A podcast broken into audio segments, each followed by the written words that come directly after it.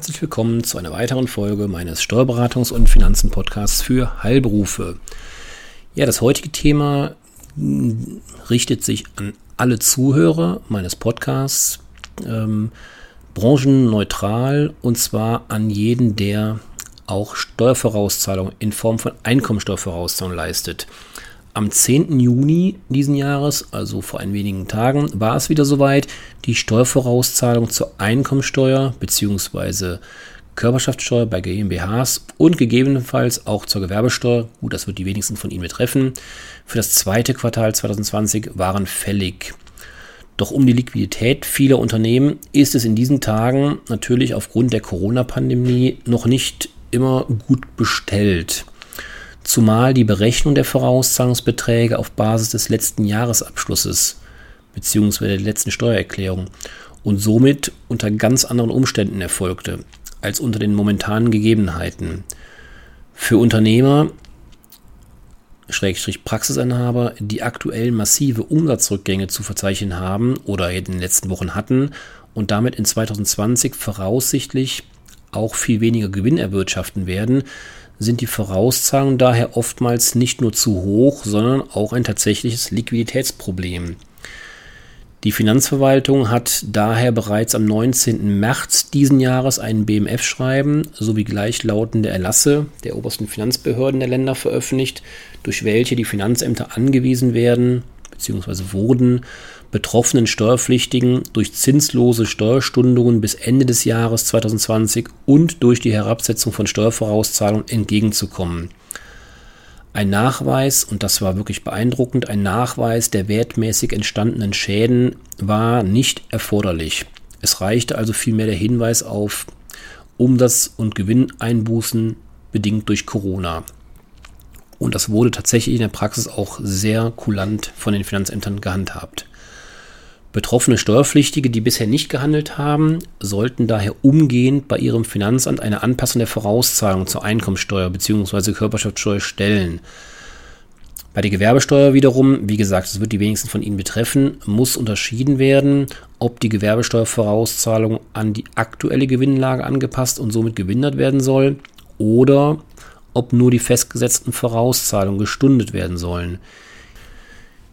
Hierbei bei Gewerbesteuer ist zu beachten, dass der Stundungsantrag bei der Gemeinde gestellt werden muss, während für die Herabsetzung der Vorauszahlung zur Gewerbesteuer zunächst der sogenannte Gewerbesteuermessbetrag durch das Finanzamt anzupassen ist.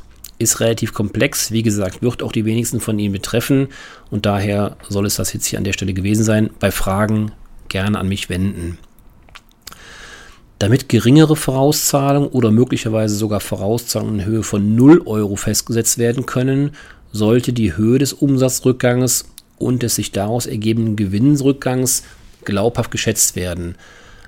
Sie tun sich auch selbst keinen Gefallen, wenn Sie die Vorauszahlung jetzt pauschal zum Beispiel auf 0 herabsetzen lassen weil sie dann natürlich Gefahr laufen, spätestens im nächsten Jahr mit einer großen Summe an Nachzahlungen gegenüber dem Finanzamt konfrontiert zu werden. Und wer weiß, wie es sich um ihre Liquidität im nächsten Jahr, ja, wie es da bestellt ist.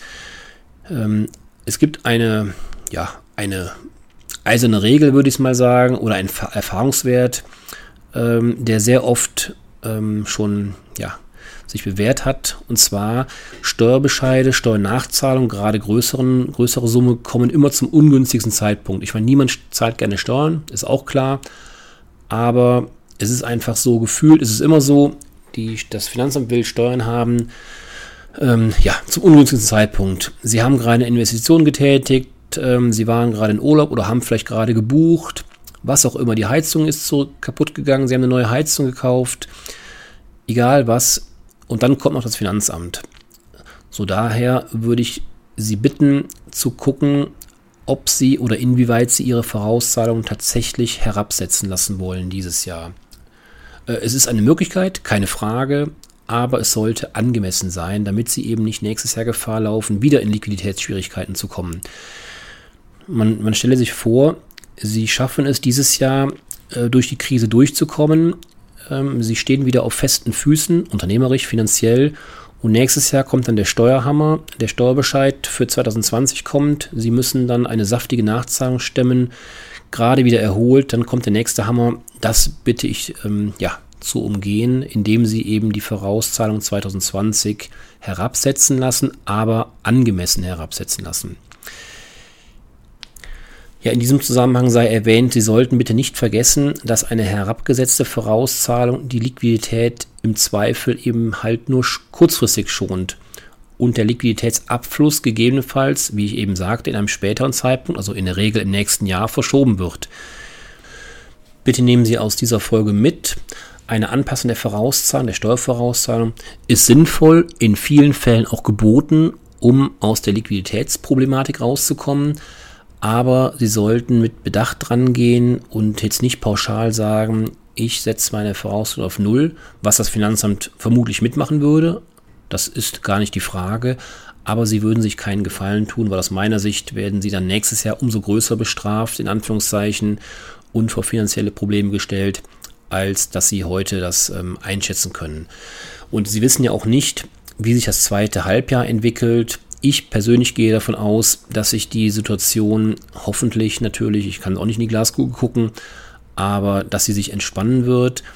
Es werden wieder viel, viele Patiententermine vereinbart werden von den Patienten, die jetzt aus Vorsichtsgründen vielleicht in der, im zweiten Halbjahr gesagt haben, ja, die Vorsorgeuntersuchung XYZ, die ist jetzt nicht so dringend, die kann ich auch später noch machen.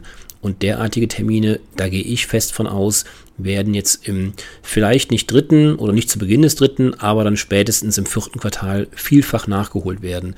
Sodass ich davon ausgehe, dass bei allen Gesundheits- oder bei den meisten Gesundheitsberufen das Jahr 2020 zwar schlechter wird als das Jahr 2019 zum Beispiel oder vergleichbare Vorjahre, aber hoffentlich nicht ganz so katastrophal, wie wir alle ja, jetzt vermuten. Ja, das soll es für heute gewesen sein. Ich hoffe, ich konnte Ihnen einige wichtige Anregungen mitgeben und freue mich schon aufs nächste Mal. Machen Sie es gut. Tschüss.